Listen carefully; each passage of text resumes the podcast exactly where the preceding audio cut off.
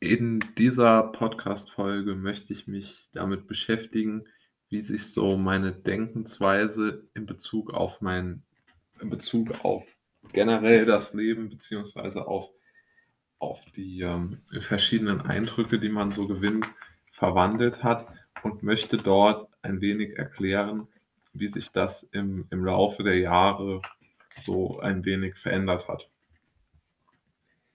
Und aus meiner Sicht oder meiner Erfahrung nach, die ich ja hier schildern möchte, ist es eigentlich nur ein zentraler Aspekt, der sich verändert hat, beziehungsweise der wirklich ähm, mein Leben auch, auch äh, in, in, gewisser Weise in der, in der Denkweise verändert hat. Es geht nämlich darum, dass ich heute die Dinge in all oder zumindest in sehr vielen Grauschattierungen sehe, also, dass ich sehr, sehr gut verstehen kann, wieso die Dinge nicht ähm, schwarz-weiß sind, wieso es keine eindeutigen Antworten auf viele Fragen gibt. Und ich glaube, dass man das auch sehr, sehr gut auf verschiedene Lebensleitlinien, ähm, Lebensweisen, Lebensgrundsätze herunterbrechen kann. Aber vor allen Dingen würde ich sagen, sind alltägliche Situationen darauf herunterzubrechen. Ne? Also wenn man mal mit dem zwischenmenschlichen Bereich anfängt, also wenn man gesagt bekommt, ja, ich habe heute keine Zeit, um mit dir, was weiß ich, Kaffee trinken zu gehen oder was auch immer zu machen, dann ist das ganz oft, meint man dann ja sozusagen zu wissen, welcher Grund da dahinter steckt. Aber ich glaube, je, äh, ja, also ich glaube, je älter ich werde, desto mehr bin ich einfach der Meinung, dass da oftmals kein Grund dahinter steckt, den man erkennen kann, weil die Gründe so verschieden dafür sind und man sie aus diesem ähm, sozusagen aus diesem Problem heraus gar nicht erkennen kann. Also man kann nicht von aus der eigenen Perspektive heraus erkennen, was jemand anders denkt oder fühlt.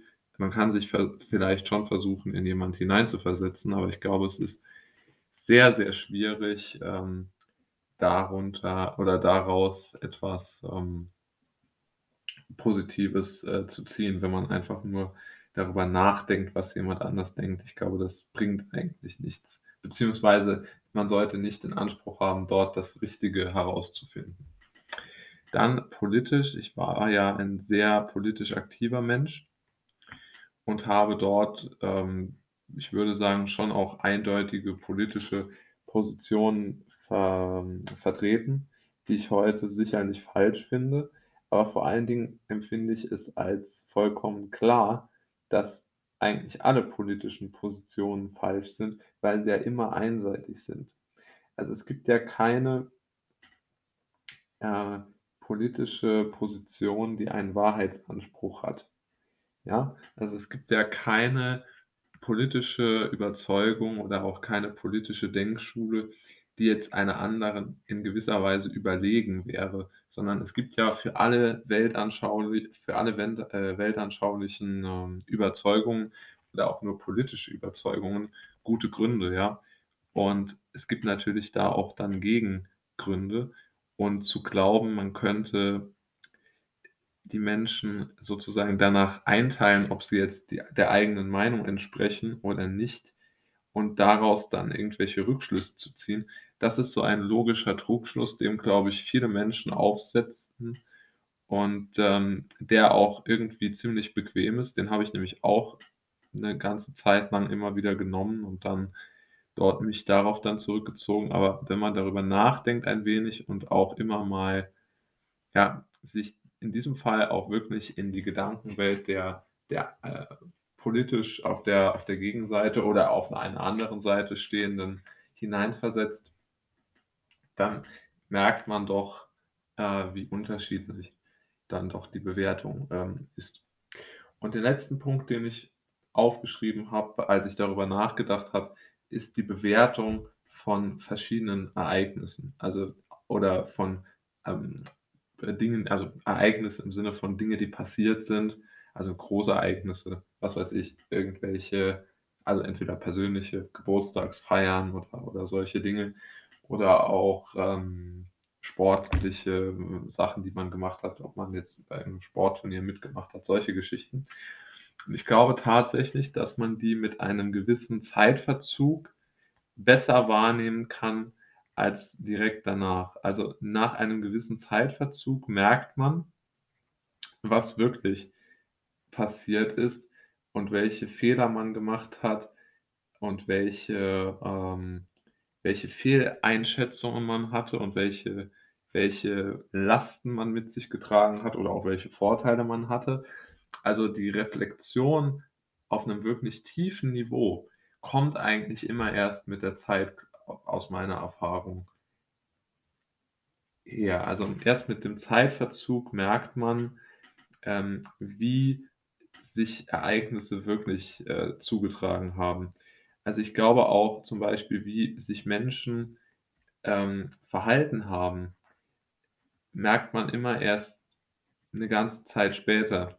Weil oftmals ist man ja bei Dingen, die wichtig sind und einen prägen werden, sehr angespannt. Und ich glaube dann in, in, in sozusagen nach einer gewissen Zeit, nachdem etwas Gras über die Sache gewachsen ist und man nicht mehr so akut in der Situation ist,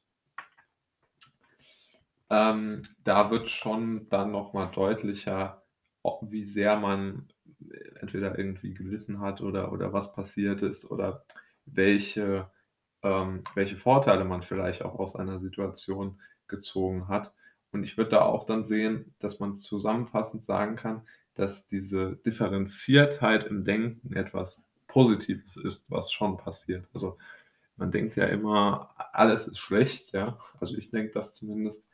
Aber ich denke, so in Bezug auf das eigene Gedankengut wird das, glaube ich, schon immer differenzierter je länger man über einen Sachverhalt oder über sein eigenes Leben oder über Politik oder was auch immer nachdenkt, je mehr äh, differenziert sich das dann aus, wenn man das reflektiert betreibt. Wenn man das jetzt so betreibt wie, weiß ich nicht, Herr Merz oder Frau Baerbock, dann äh, ist das vielleicht anders. Also bei denen, die können die Differenziertheit gut verstecken, zumindest aus meiner Sicht.